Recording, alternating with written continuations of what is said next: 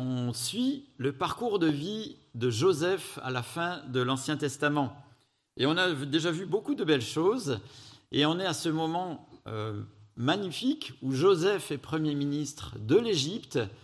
Et Dieu lui a donné de connaître à l'avance ce que signifiaient les rêves qu'avait eu Pharaon. Sept années d'abondance qui seront suivies de sept années d'une terrible famine. Et euh, dans sa sagesse, Dieu a donné à Joseph de proposer de stocker 20% des récoltes de ces sept années d'abondance. Alors, 20% euh, en impôts, ça fait beaucoup. Hein Je ne sais pas si on paye 20% d'impôts, mais ça commence à faire beaucoup, beaucoup. Hein mais comme c'était une année, comme c'était des années d'abondance, c'était plus facile, et c'était même facile à supporter. Et donc, euh, c'était faisable. Et en, Genèse chapitre 41, verset 34, on lit le pharaon, euh, euh, des commissaires sur le pays pour prélever un cinquième des récoltes de l'Égypte pendant sept années d'abondance. Résultat, on pourrait dire, de ce prélèvement, un peu plus loin au même chapitre, au verset 49, on voit que Joseph amassa du blé comme le sable de la mer, en quantité si considérable que l'on cessa de compter parce qu'il n'y en avait plus de nombre. Imaginez que euh, les impôts arrêtent de compter l'argent qu'ils reçoivent tellement il y en a. Je ne sais pas si nos impôts, euh, je pense qu'ils embaucheraient du monde pour faire ça. Mais là, il y avait tellement qu'on a arrêté de compter. Alors, ces sept années fastes sont, passent et voilà que sept années de famine commencent à arriver. Et les réserves qui sont en Égypte sont vraiment la bienvenue pour les Égyptiens, mais pas uniquement. Toujours en Genèse chapitre 41, regardez les versets 56 et 57, Joseph ouvrit tous les centres d'approvisionnement et vendit du blé aux Égyptiens, car la famine était forte en Égypte. On arrivait de tous les pays en Égypte pour acheter du blé à Joseph, car la famine était forte partout. Donc non seulement l'Égypte va pouvoir passer ces moments de crise, mais en même temps, tous les voisins, tous les pays qui sont alentours peuvent en profiter. Et je vais poursuivre la lecture de Genèse chapitre 42 et 43. On est dans des textes narratifs et donc il faut lire du texte et c'est bien faisant de lire du texte biblique. Genèse 42, verset 1. Voyant qu'il y avait du blé en Égypte, Jacob dit à ses fils, Pourquoi vous regardez-vous les uns les autres? Il ajouta, J'ai appris qu'il y avait du blé en Égypte, Descendez-y pour nous en acheter, afin que nous restions en vie et ne mourions pas. Dix frères de Joseph descendirent en Égypte pour acheter du blé. Jacob n'envoya pas avec Benjamin, le frère de Joseph, car il avait peur qu'il ne lui arrive un malheur. Les fils d'Israël se joignirent à d'autres arrivants pour acheter du blé, car la famine régnait dans le pays de Canaan. Quant à Joseph, pardon, il exerçait le pouvoir sur le pays. C'était lui qui vendait du blé à toute la population du pays. Les frères de Joseph vinrent et se prosternèrent devant lui le visage contre terre. Ça ne vous rappelle rien, ça? Hein? Au chapitre 37, on va pas relire verset 5, mais Joseph avait eu un songe dans lequel il est question qu'il y avait sa gerbe et les autres gerbes venaient se prosterner devant lui. Et là, on est exactement dans le contexte de famine, on vient chercher des céréales, et que font les, euh, frères de Joseph Ils se prosternent devant lui. Je poursuis la lecture au verset 7. Quand Joseph vit ses frères, il les reconnut, mais il se comporta en étranger vis-à-vis d'eux. Il leur parla durement et leur dit D'où venez-vous? Ils répondirent Du pays de Canaan pour acheter des vivres. Si Joseph reconnut ses frères, eux ne le reconnurent pas. Joseph se souvint des rêves qu'il avait eus à leur sujet et leur dit Vous êtes des espions, c'est pour examiner les points faibles du pays que vous êtes venus. Ils lui répondirent, Non, Seigneur, tes serviteurs sont venus pour acheter du blé. Nous sommes tous les fils d'un même homme. Nous sommes sincères. Nous, tes serviteurs, nous ne sommes pas des espions. Il leur dit, Pas du tout, c'est pour examiner les points faibles du pays que vous êtes venus. Ils répondirent, Nous, tes serviteurs, nous étions douze frères, fils du même homme dans le pays de Canaan. Le plus jeune est aujourd'hui avec notre père, et il y en a un qui n'est plus là. Joseph leur répondit, C'est ce que je viens de vous dire, vous êtes des espions. Voici comment votre sincérité sera vérifiée. Par l'avis du Pharaon, vous ne sortirez pas d'ici avant que votre jeune frère ne soit venu. Envoyez l'un de vous chercher votre frère pendant que vous, vous restez prisonnier. Vos affirmations seront ainsi vérifiées, et je saurai si la sincérité est de votre côté. Sinon, par l'avis du Pharaon, c'est que vous êtes des espions. Puis il les mit trois jours en prison ensemble. Coupe un peu la, lecture. Imaginez Joseph voir arriver ses dix frères, il en manque un. Et euh, le frère qui manque, c'est son frère de la même maman. Il s'est dit, euh, je les connais, moi, les gaillards. Ils sont peut-être capables de l'avoir, euh, d'avoir fait un coup qui est à peu près le même que moi j'ai subi. C'est pour ça qu'il essaie certainement de les éprouver. Verset 18. Le troisième jour, Joseph leur dit, Faites ce que je vous dis et vous vivrez. Je crains Dieu. Si vous êtes sincères, qu'un seul de vous reste enfermé dans cette prison. Quant aux autres, partez, emportez du blé pour nourrir vos familles. Puis amenez-moi votre jeune frère. Ainsi, vos affirmations seront vérifiées et vous ne mourrez pas. C'est ce qu'ils firent. On voit que Joseph change de, stratégie. Il n'en garde pas neuf et en fait partir un, mais il en garde un et il en fait partir neuf, parce que ça permettra certainement à ce qu'il y ait plus de blé qui arrive dans la famille de Jacob. Et c'est sa famille, et il a envie qu'elle soit bien nourrie. Et dans la première version, il a dit sur Pharaon, et là, quand il se reprend, il dit je crains Dieu. Donc, il monte en, affirmation pour euh, dire euh, ce qu'il leur euh, ordonne. Verset 21. Et se dire alors l'un à l'autre, oui, nous avons été coupables envers notre frère. Nous avons bien vu sa détresse quand il nous demandait grâce et nous ne l'avons pas écouté. C'est pour cela que cette détresse nous frappe. Ruben répliqua, Ne vous disais-je pas de ne pas commettre de faute envers cet enfant? Mais vous n'avez pas écouté, et voici que son sang nous est redemandé. Il ne savait pas que Joseph comprenait, car il se servait d'un interprète avec eux. Il s'éloigna d'eux pour pleurer, puis il revint leur parler. Il prit parmi eux Siméon et le fit enchaîner sous leurs yeux. Joseph ordonna qu'on remplisse de blé leurs sacs, qu'on remette l'argent de chacun dans son sac et qu'on leur donne des provisions pour la route et c'est ce qu'on fit. Quant à eux, ils chargèrent le blé sur leurs ânes et partirent. L'un d'eux ouvrit son sac pour donner du fourrage à son âne, à l'endroit où ils passèrent la nuit. Et il vit l'argent à l'entrée du sac. Il dit à son frère, mon, On m'a rendu mon argent, et le voici dans mon sac. Alors le cœur leur manqua, ils se dirent l'un à l'autre en tremblant, Qu'est-ce que Dieu nous a fait?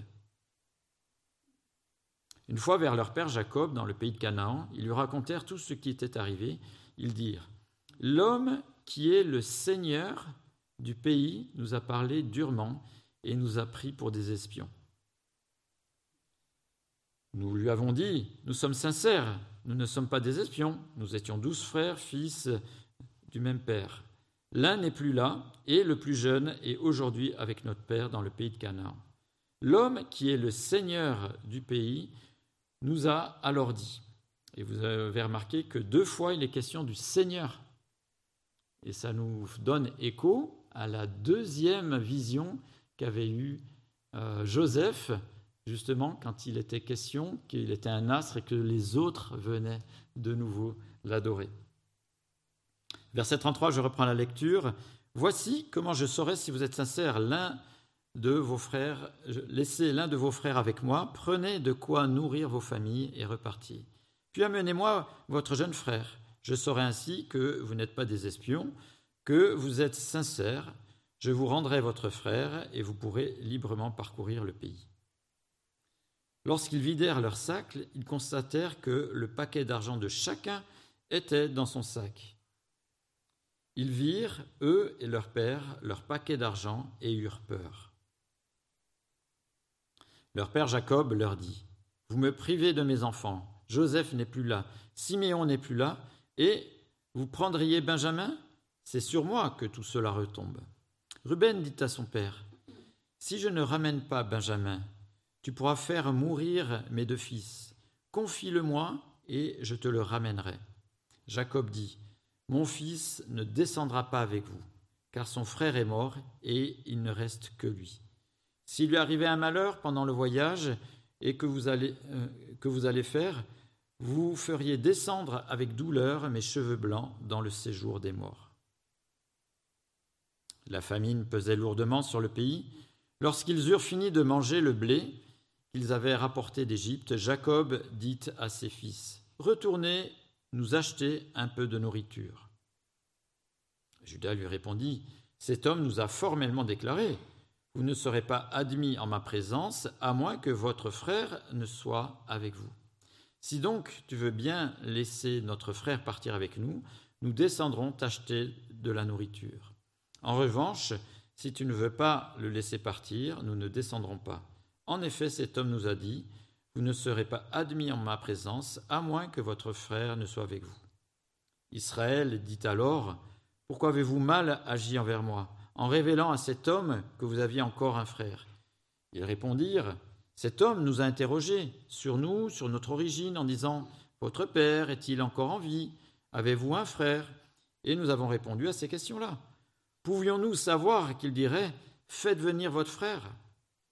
Judas dit à son père, Laisse le garçon partir avec moi, pour que nous puissions nous mettre en route. Ainsi, nous resterons en vie et nous ne mourrons pas, ni nous, ni toi, ni nos enfants. Je me porte moi-même garant pour lui. C'est à moi que tu le réclameras. Si je ne te le ramène pas et ne te permets pas de le revoir, je serai pour toujours coupable envers toi. En effet, si nous n'avions pas tardé, nous serions déjà deux fois de retour. Leur père Israël leur dit, Puisqu'il le faut, faites ceci. Prenez vos dans vos sacs des meilleurs produits du pays pour en apporter en cadeau à cet homme. Un peu de baume, un peu de miel, des aromates, de la myrrhe, des pistaches, des amandes. Prenez le double d'argent avec vous et rapportez l'argent qu'on avait mis à l'entrée de vos sacs. Peut-être est-ce là une erreur. Quant à votre frère, prenez-le. Levez-vous et retournez vers cet homme. Que le Dieu Tout-Puissant veille la compassion de cet homme envers vous et qu'il laisse revenir votre autre frère et Benjamin avec vous. De mon côté, si je dois être privé d'enfants, que j'en sois privé. Ces hommes prirent le cadeau, ils prirent aussi le double d'argent avec eux, ainsi que Benjamin. Puis ils se levèrent, descendirent en Égypte et se présentèrent devant Joseph. Dès que Joseph vit Benjamin avec eux, il dit à son intendant, Fais entrer ces hommes dans la maison, tue une bête et prépare un repas, car ils mangeront avec moi à midi. L'homme se conforma à ses instructions et les conduisit dans la maison de Joseph. Ils eurent peur lorsqu'ils furent conduits à la maison de Joseph et se dirent c'est à cause de l'argent remis l'autre fois dans nos sacs qu'on nous emmène. C'est pour se jeter sur nous, se précipiter sur nous. C'est pour nous prendre comme esclaves et s'emparer de nos ânes. Ils s'approchèrent de l'intendant de Joseph et lui adressèrent la parole à l'entrée de la maison.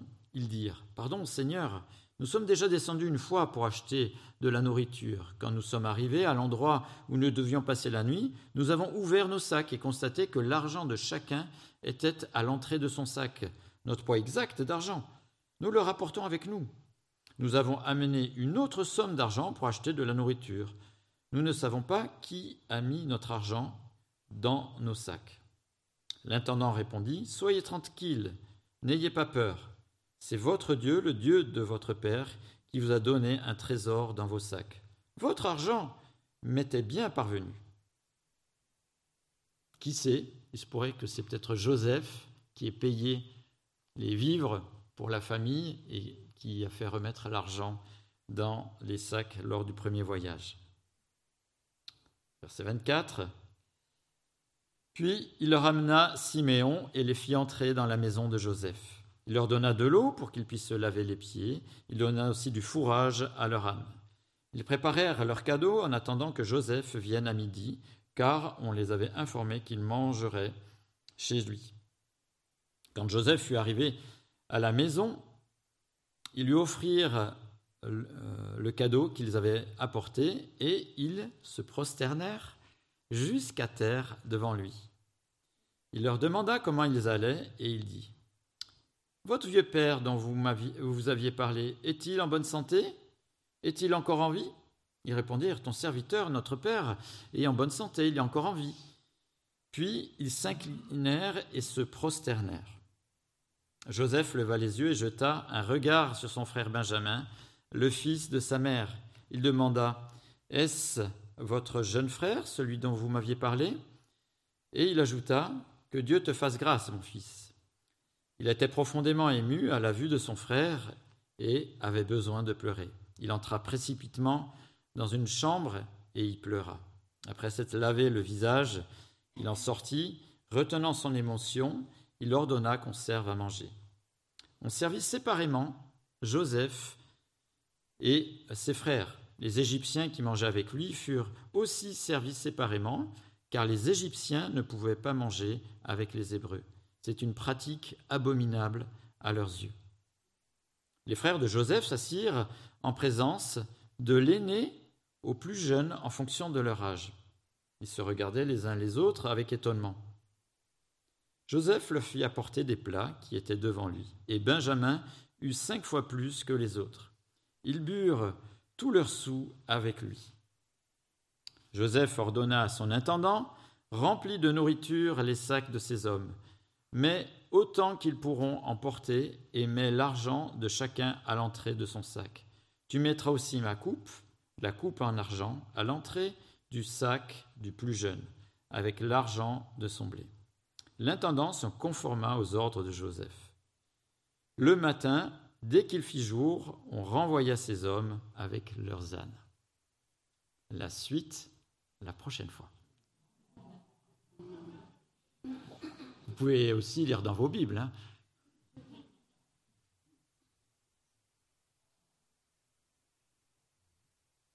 Arrêtons-nous un instant. Comme je le disais tout à l'heure, la Bible nous a été donné pour connaître qui est Dieu. D'où le synonyme qu'on emploie euh, fréquemment, la parole de Dieu. Et dans ce texte, qui est un texte qui nous raconte cette euh, belle histoire, on est dans, dans des jolis textes, qu'est-ce que nous pouvons apprendre, qu'est-ce que nous pouvons contempler de la personne de Dieu dans ce texte? Je crois que trois choses me viennent à l'esprit, en tout cas c'est ce que j'ai noté sa souveraineté, sa, bienveillance et sa providence. Dieu, à l'avance, a placé, qualifié Joseph pour sauver des milliers de personnes. Mais voyez tout le temps que cela a pris, je le disais la dernière fois, ça a pris certainement entre 10, 12, 13 ans à peu près, entre le moment où il a été vendu et le moment où il retrouve ses frères. Et nous, des fois, on est très très impatients. On se demande si Dieu est actif ou inactif. Et ce qu'on découvre ici, c'est que Dieu construit pour des choses durables. Il a construit d'une manière patiente pour des choses durables qui se dévoilent au bon moment. Dieu n'a pas juste un coup d'avance par rapport à nous. Dieu voit tout, Dieu sait tout et a déjà tout prévu. Il n'est jamais dépassé par les situations. Il n'est pas dans l'urgence pour faire quelque chose. Dieu voit tout, Dieu sait tout, et Dieu a déjà prévu. Et je pense que c'est bien de pouvoir le considérer dans tous ces textes. Nombreux textes de la parole de Dieu nous le montrent. et nous invite à nous reposer en lui. Si Dieu a cette capacité, si Dieu peut le faire, si Dieu le démontre, à combien plus forte raison nous confions-nous en lui. La lignée de Jacob connaîtra des hauts et beaucoup de bas, si on regarde toute la suite de, l'Ancien Testament.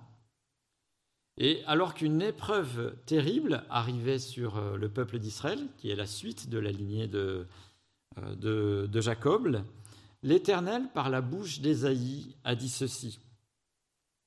Et si je le lis, c'est pour qu'on puisse nous aussi voir comment Dieu, dans sa bienveillance, Dieu qui sait tout à l'avance, aimerait qu'on puisse se reposer sur lui. Regardez, Ésaïe 41, des versets 8 à 10.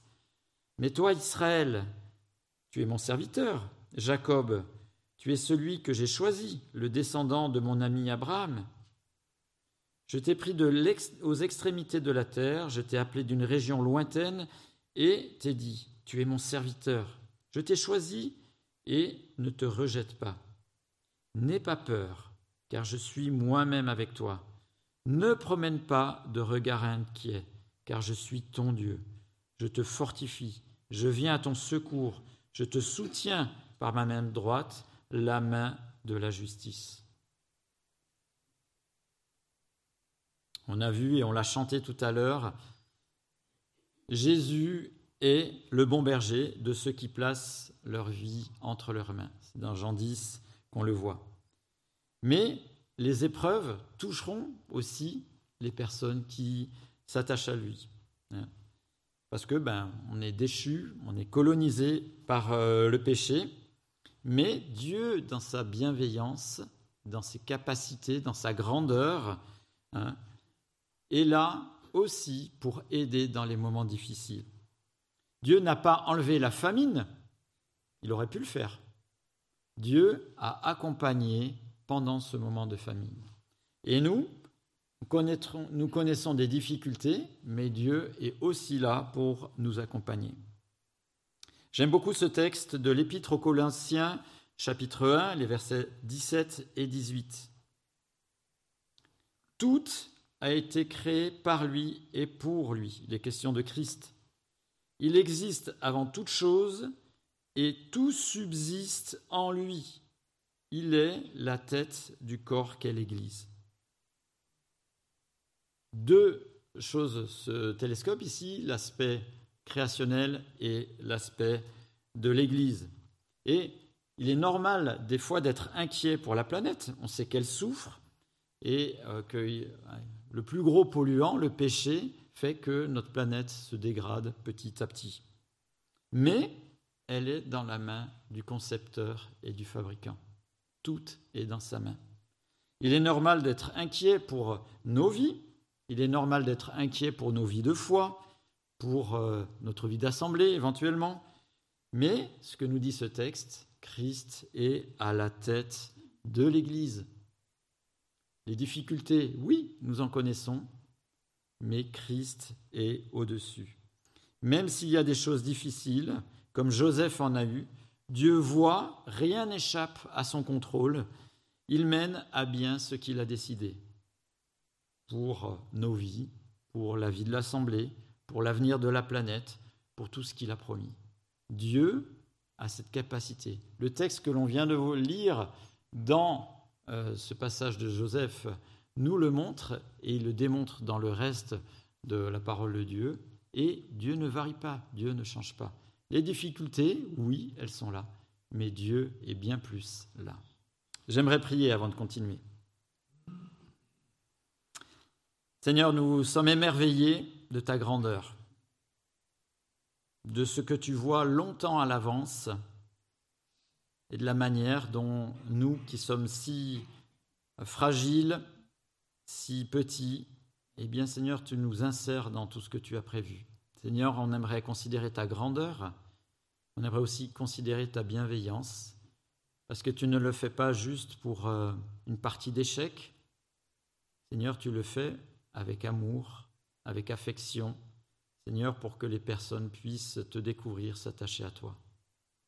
Seigneur, quelle grandeur, ça nous dépasse complètement. Et Seigneur, en même temps, tu es si proche de nous. Seigneur, on aimerait te dire euh, oui, notre adoration et te remercier pour cela. Amen.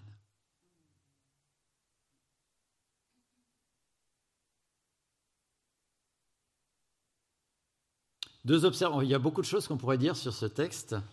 Deux observations euh, sont venues dans mes pensées. C'est peut-être pas les meilleures, mais en tout cas deux réflexions, mais que ça puisse nous aider à toujours réfléchir avec Dieu et que ça puisse avoir un impact dans euh, nos vies. Je ne sais pas si vous avez fait attention, mais quand les frères de Joseph sont en face de lui et qu'ils se sentent un peu cernés, ils doivent euh, remuer le passé aussi devant eux, ils ont comme un sentiment que la justice tombe sur eux, que leurs actes les rattrapent. Ah, là, ils sont bien rattrapés parce qu'ils ont en face euh, la personne qu'ils avaient déportés en esclavage. La question qu'on pourrait se demander, c'est est-ce qu'il y a une justice face aux actes mauvais? Là, en l'occurrence, les frères de Joseph, ils vont devoir un peu rendre compte de ce qu'ils ont fait. Mais est-ce que c'est toujours comme ça? Est-ce qu'il y a une justice face aux actes mauvais? Et déjà, le sentiment de justice, c'est intéressant. Comment se fait-il que nous ayons un sentiment de justice? Ben, Parce que nous sommes à l'image de Dieu. Et donc, comme la justice est dans le caractère de Dieu, quand Dieu nous a créés, ce sentiment de justice est en nous. Bien sûr, il est dégradé par l'œuvre du péché, notre déchéance, mais on a ce sentiment de justice en nous. Et souvent, euh, il est exprimé même chez les non-croyants. Je ne sais pas, quand il y a une catastrophe qui arrive, qu'est-ce que Dieu nous a fait alors qu'il ne se soucie pas du tout de Dieu? Donc il y a même une justice par rapport même à Dieu. D'où la déduction des frères au moment où ils se sentent un peu cernés, en verset 42-22, Voici que son sang nous est redemandé. C'est Ruben qui dit ça. Si on médite par rapport à ça, forcément, il y a un texte du Nouveau Testament qui nous vient à l'esprit, c'est Galates 6, les versets 7 à 10 que je vais lire. Ne vous y trompez pas, on ne se moque pas de Dieu.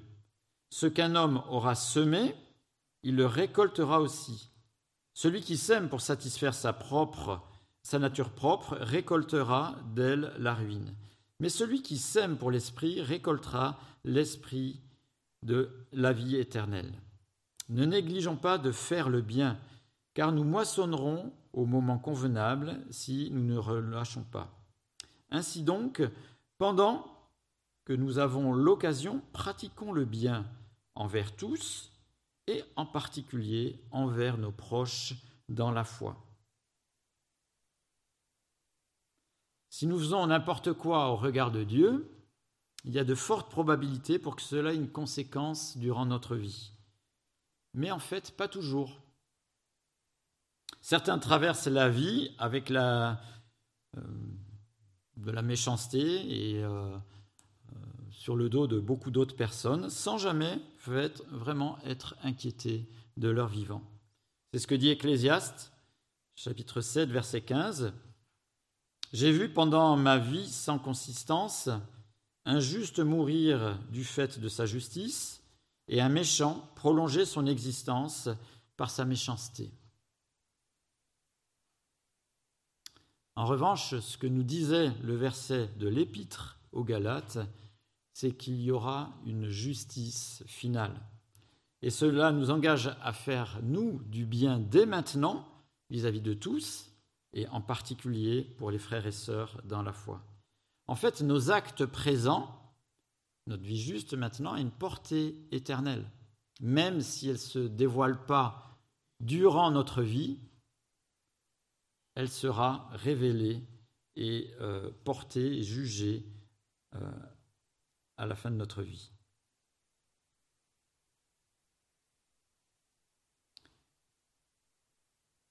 La deuxième chose que ce texte invite à réfléchir, à méditer, c'est que euh, j'ai noté des initiatives qui révèlent le cœur, des initiatives qui révèlent le cœur. On a vu, on, l'a compris, Dieu permet par l'entremise de, Joseph de sauver toute la lignée de Jacob et euh, bien plus que l'Égypte. Mais si Dieu sauve la lignée de Jacob, c'est pas parce que Jacob serait préféré de Dieu, parce qu'il est le chouchou de Dieu, c'est parce que Dieu voit bien plus loin au travers de cette lignée de Jacob et qu'il a le projet de sortir de la famine spirituelle toute l'humanité par le biais de euh, la lignée de Jacob. Et quand vous lisez dans l'évangile de Matthieu, les premiers versets de Matthieu, on voit ce lien entre Jacob et Jésus. Mais cette lignée a de nombreux fils. Donc il y en a douze. Et dans le texte de ce matin, on a déjà nommément cinq qui ont été cités. Alors je ne vais pas faire l'interrogation pour savoir si vous avez été attentif, mais il y a Joseph, bien évidemment, il y a Ruben, il y a Siméon, il y a Judas et Benjamin. Je ne crois pas en avoir oublié, si j'en ai oublié, excusez-moi, mais je crois pas trop. Mais j'aimerais qu'on puisse s'arrêter sur Ruben. Ruben est le fils aîné de Jacob. Dieu a fait des promesses à, Jacob, des promesses à Abraham, Isaac, à Jacob, et à chaque fois, ces promesses ont un prolongement euh, donc avec euh, ceux qui suivent après. Et Ruben, étant fils aîné, est promis à être logiquement l'héritier de ces promesses. Cependant, Léa, la mère de Ruben, n'est pas l'épouse aimée de Jacob, c'est Rachel. Et quand enfin Jacob a un garçon avec Rachel, Ruben est en danger certainement pour l'aspect de succession. Et il a un concurrent, certainement qui se dit ceci. Alors Ruben prend une initiative pour asseoir son autorité et pour que ce soit lui, après qu'il soit le chef de clan, c'est de coucher avec l'une des concubines de son père, Bilal, quand son père est absent. Genèse 35 nous le dit, versets 21 et 22. Israël, donc c'est l'autre nom de Jacob, partit et dressa sa tente à Migdal Eder. Pendant qu'Israël résidait dans cette région, Ruben alla coucher avec Bilha, la concubine de son père, et Israël l'a pris. Et il a voulu forcer les choses, parce que quand euh, ben, c'était pour asseoir, c'était une des manières pour asseoir euh, son autorité de, clan, et il a voulu forcer les, choses par cette initiative, et euh, pour que ce soit lui qui soit l'héritier des bénédictions qui devaient lui revenir. Ça, c'est un premier épisode avec Ruben. Deuxième épisode, alors qu'il se voyait en chef de clan, il se fait déborder par ses frères quand euh, ils vendent Joseph. D'ailleurs, c'est Judas qui a cette merveilleuse idée. Et, finalement, il se fait déborder et il n'a pas l'autorité sur eux. C'est en Genèse 37, 26 à 30 qu'on l'a déjà lu. Troisième épisode qu'on vient de lire, nous avons vu que Ruben essaye, quand ils reviennent, de convaincre Jacob de prendre Benjamin pour pouvoir aller racheter de nouveau du blé et récupérer Siméon. Et il n'y va pas de, main morte, parce que au chapitre 42, au verset 37, euh, Ruben dit à son père, si je ne te ramène pas Benjamin, tu pourras faire mourir mes deux fils. Confie-le-moi et je te le ramènerai. En fait, ces trois flashs de la vie de, Ruben nous montrent trois initiatives qui révèlent en fait l'égoïsme de Ruben, qui avait envie d'être chef pour son propre compte. Le fait que Joseph soit euh, vendu euh, comme esclave est un problème, pas pour Joseph, mais c'est un problème pour lui. Regardez Genèse 37, 30, quand euh, il constate que, Joseph est parti, vendu comme esclave, il n'est plus là, et moi, où puis-je aller? Mais Joseph, il n'en est pas question.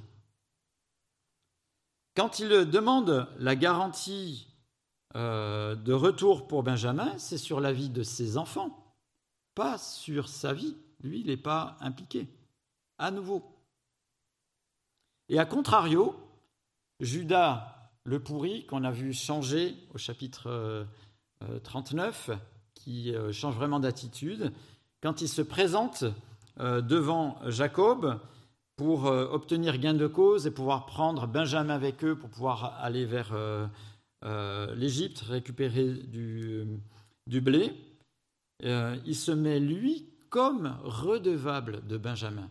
C'est lui qui est redevable comme Benjamin. Ce n'est pas ses enfants, ce n'est pas les autres, c'est lui qui va être redevable vis-à-vis de Benjamin s'il ne revenait pas. Et vous vous souvenez, dimanche dernier, en Jean 10, on avait lu qu'il y avait deux types de personnes qui s'occupaient du troupeau.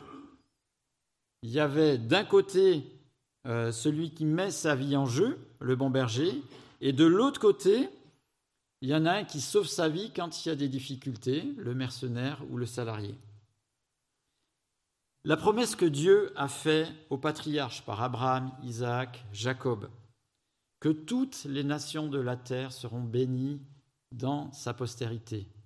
Donc ça pointe vers Jésus, c'est en Genèse 22, 18. Cette promesse, elle doit passer par quelqu'un qui révèle le caractère de euh, Dieu, pas par des personnes qui se la jouent solo. Alors bien sûr, dans le parcours, il y en a beaucoup qui vont jouer solo, mais si on remarque bien dans la parole de Dieu, à des carrefours bien précis, Dieu va le rappeler. Il va le rappeler par exemple au moment de la royauté, avec David. Ce n'est pas Eliab, les grands frères, etc., qui sont choisis pour roi, mais quelqu'un selon le cœur de Dieu. Et c'est merveilleux de voir dès le début, la loi, tout, tout le cérémonial n'est pas encore en place, mais dès le début, Dieu donne et montre la cohérence de sa révélation qui va révéler petit à petit jusqu'à ce que Jésus arrive. Et Jésus donnera lui aussi sa vie pour l'humanité. Et là encore, on peut être émerveillé de la manière dont Dieu construit le plan de salut. Ce n'est pas quelque chose qui est arrivé euh, par inadvertance, mais Dieu l'a construit d'une manière précise pour que on puisse mettre toute notre confiance, toute notre foi, qu'on puisse être rassuré dans le plan de sauvetage que Dieu a mis en place.